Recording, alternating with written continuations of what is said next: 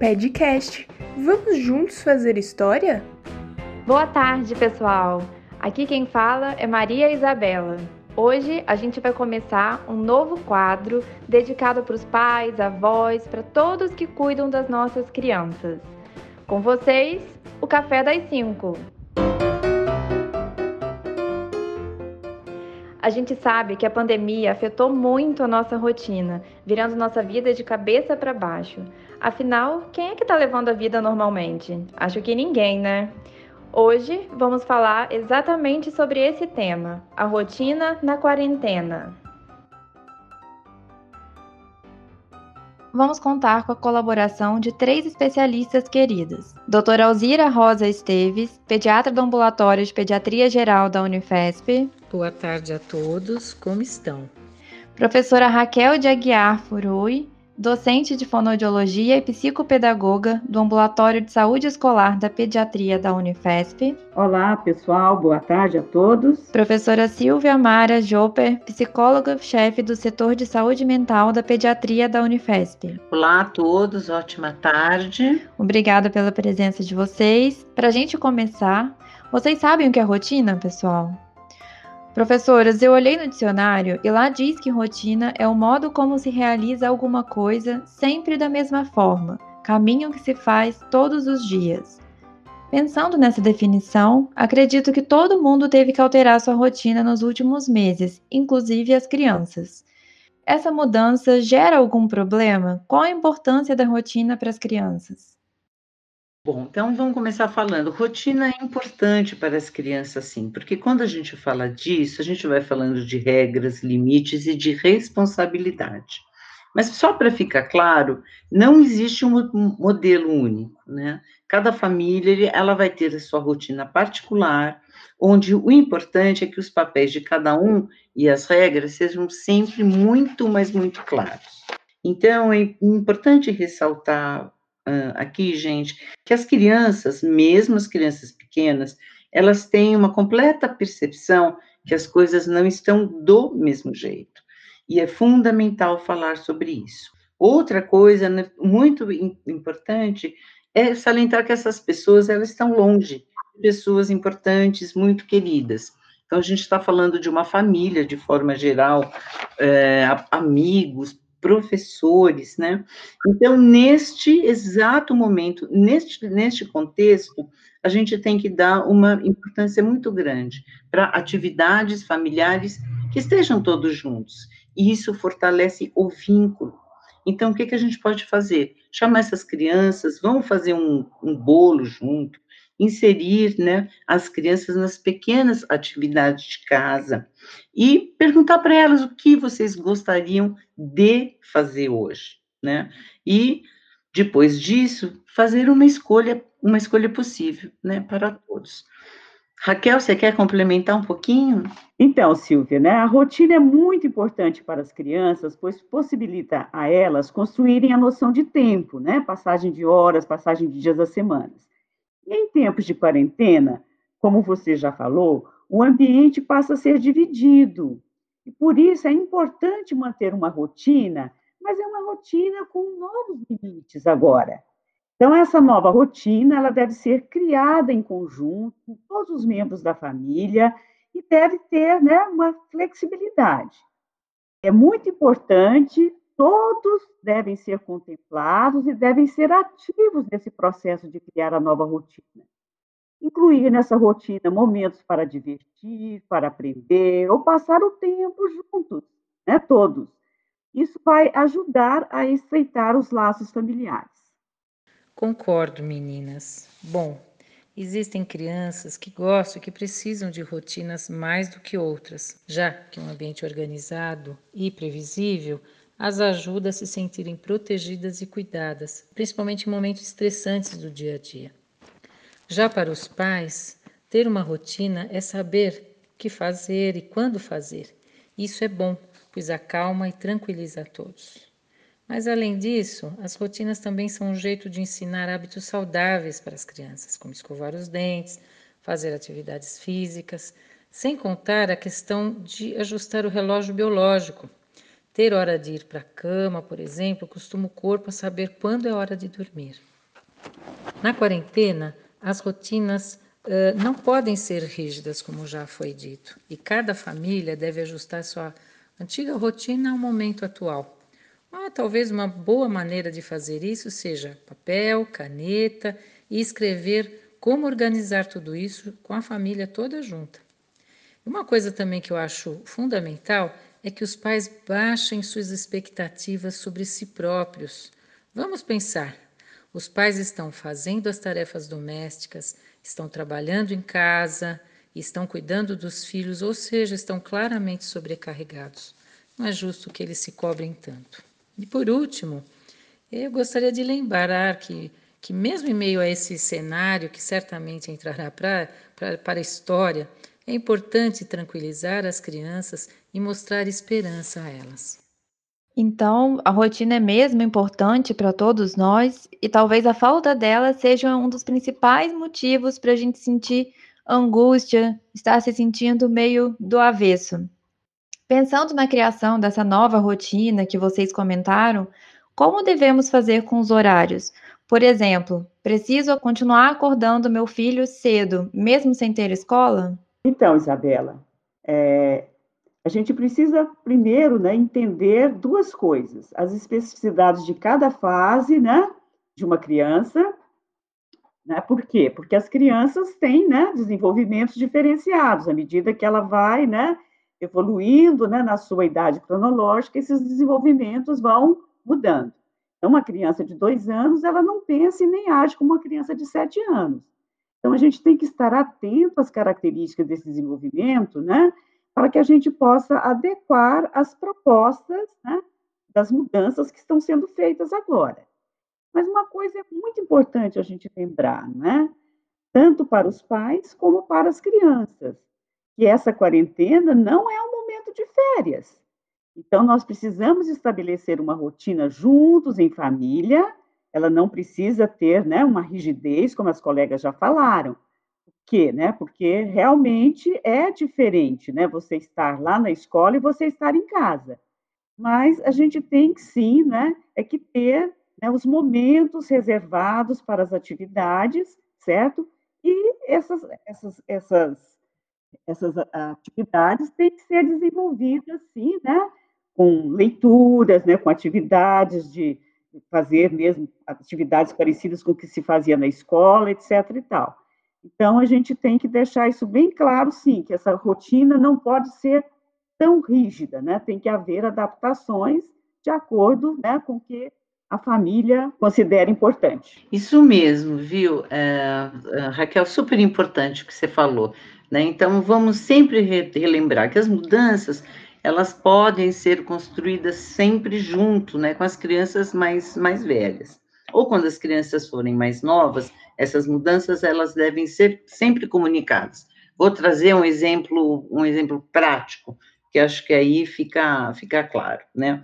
É, vamos dizer, pais que acordam seus filhos sempre às, às sete horas. Mas eles percebem que se eles trabalham, por exemplo, das seis até as oito, que eles e, e, que eles produzem mais, eles podem tranquilamente conversar com esses filhos e passar a tirar essas crianças é, da cama a partir das oito horas, não é? Ótima dica, muito bom. É importante, então, a gente ter esses horários, mas eles podem ser decididos por cada família, de acordo com a sua realidade, e a criança deve participar disso ou pelo menos ser comunicada, ela tem que conhecer as regras da casa. Um outro assunto que os pais têm muita dúvida é sobre as tarefas escolares. Muitos pais ficam preocupados com o aprendizado do filho, se ele está aprendendo direito, tanto quanto deveria. O que vocês pensam sobre isso? Eu acho que a gente pode pensar essa questão de produtividade durante esse período de, de quarentena em um segundo plano e ver que agora é um tempo de oportunidade para a gente fazer as coisas de um outro jeito. Então, é um tempo da gente conviver com a família muito mais, contar mais histórias, momentos de bate-papo, e eu acho que fundamental isso. Concordo com você, Silvia. Os pais não têm ideia do quanto as atividades simples da casa são estimulantes para, para as crianças. Esse período de quarentena é, talvez seja uma oportunidade para as crianças aprenderem coisas que elas talvez nunca fizessem, como arrumar a cama, limpar as coisas de casa, ajudar na cozinha, a preparação das refeições, que é muito importante para uma criança. Contudo, a preocupação dos pais está muito centrada no currículo e também com, as, com a quantidade de lições mandada pela escola para casa. Acredito que eles poderiam pedir ajuda para a escola ou mesmo para os professores para conseguirem ajudar melhor os seus filhos, né, da forma que eles conseguirem, da forma possível. O que, que você acha a respeito disso, Raquel? Então, Alzira e Silvia, eu concordo muito com essa questão, né, da cobrança da produtividade da criança, não é? Porque a gente tem uma questão muito séria, né? As atividades escolares que estão sendo enviadas para as crianças estão focadas muito no conteúdo que foi planejado para um curso presencial, né? E aí a gente verifica o seguinte, né? Como é que fica a aplicação desse conteúdo? Uma família tem um papel muito importante, né, de estar participando, acompanhando a criança na realização das suas das atividades que são propostas pela escola e verificar se as crianças estão felizes fazendo aquelas atividades, elas estão realmente conseguindo realizar as, as atividades. Né? Porque a gente sabe que o ensino remoto é muito diferente do ensino presencial, né? E os professores têm essa dificuldade para fazer essa né, transposição do presencial para o remoto. Então, para trabalhar os conteúdos, para realizar avaliações, eles também estão né, tateando essa, esse novo formato. E a gente sabe também que muitas crianças estão com dificuldade para se adaptar a esse novo formato, né? E isso provoca uma insegurança muito grande nas crianças. Então, diante desse cenário, as famílias devem estar atentas, né, principalmente a essas cobranças que, que podem estar muito além do que as crianças possam oferecer. E concordo com você, Alzira, né, de de repente a família pedir ajuda à escola, né? Algumas orientações, como ela pode contribuir né, para que a criança realmente consiga evoluir nesse processo. Então, a família né, pode tentar participar mais dessa parte do aprendizado da criança, pode inclusive tentar trazer para a prática, para a vida real, alguns conteúdos né, que ela aprende ou aprendeu na escola, mas também pode gastar mais tempo, mais energia, nas tarefas de casa mesmo, nas coisas simples do dia a dia, que também são ensinamentos para as crianças.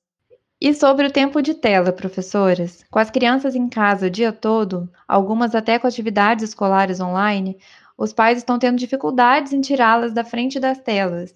O que devemos fazer com esse tempo de TV ou mesmo de celulares?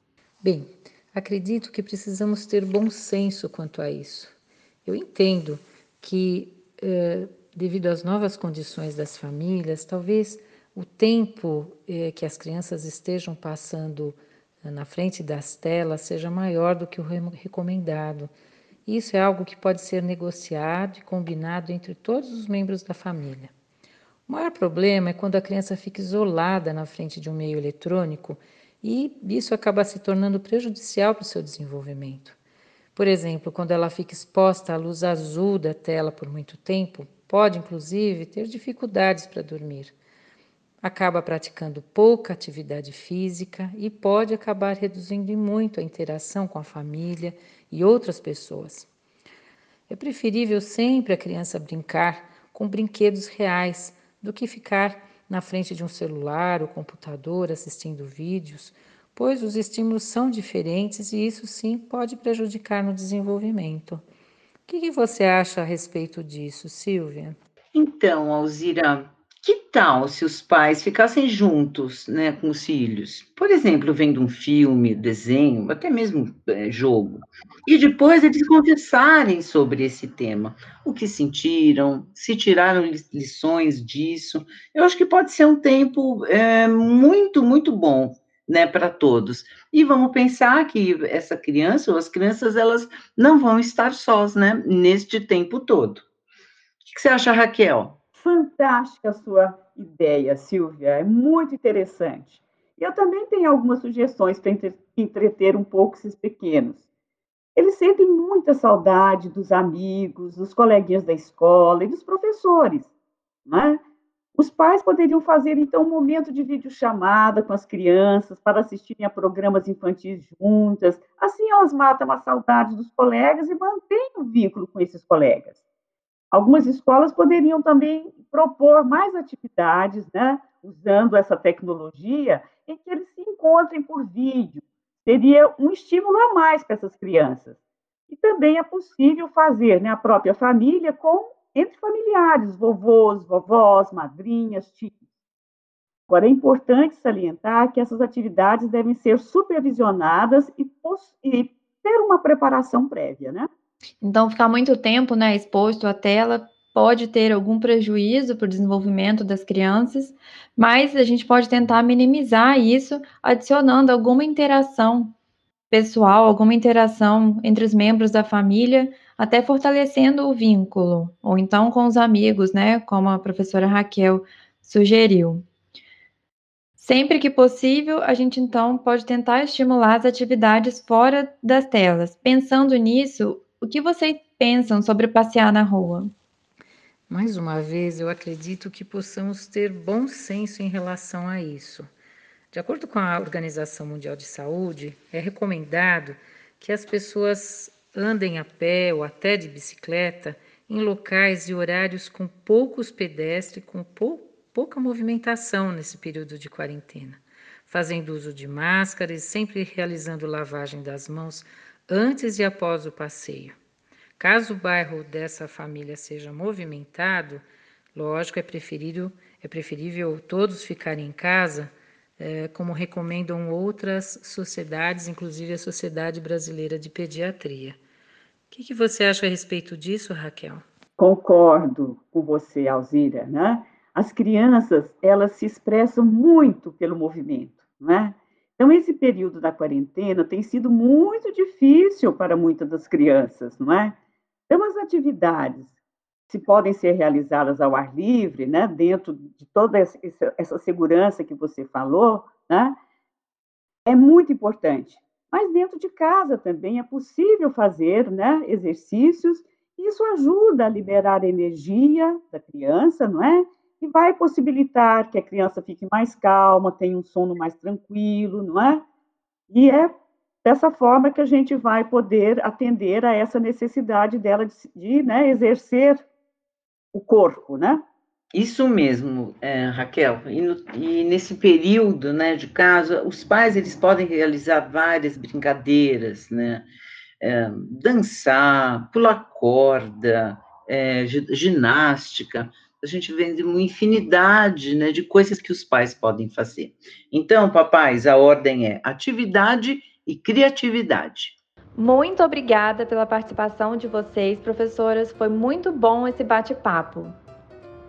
Acho que conseguimos entender que é importante, então, criar uma nova rotina, mas que ela pode ser adaptada para cada família. E não podemos esquecer que esse momento é inédito no mundo todo, então é natural não saber exatamente como agir, o que fazer, a melhor forma de se organizar.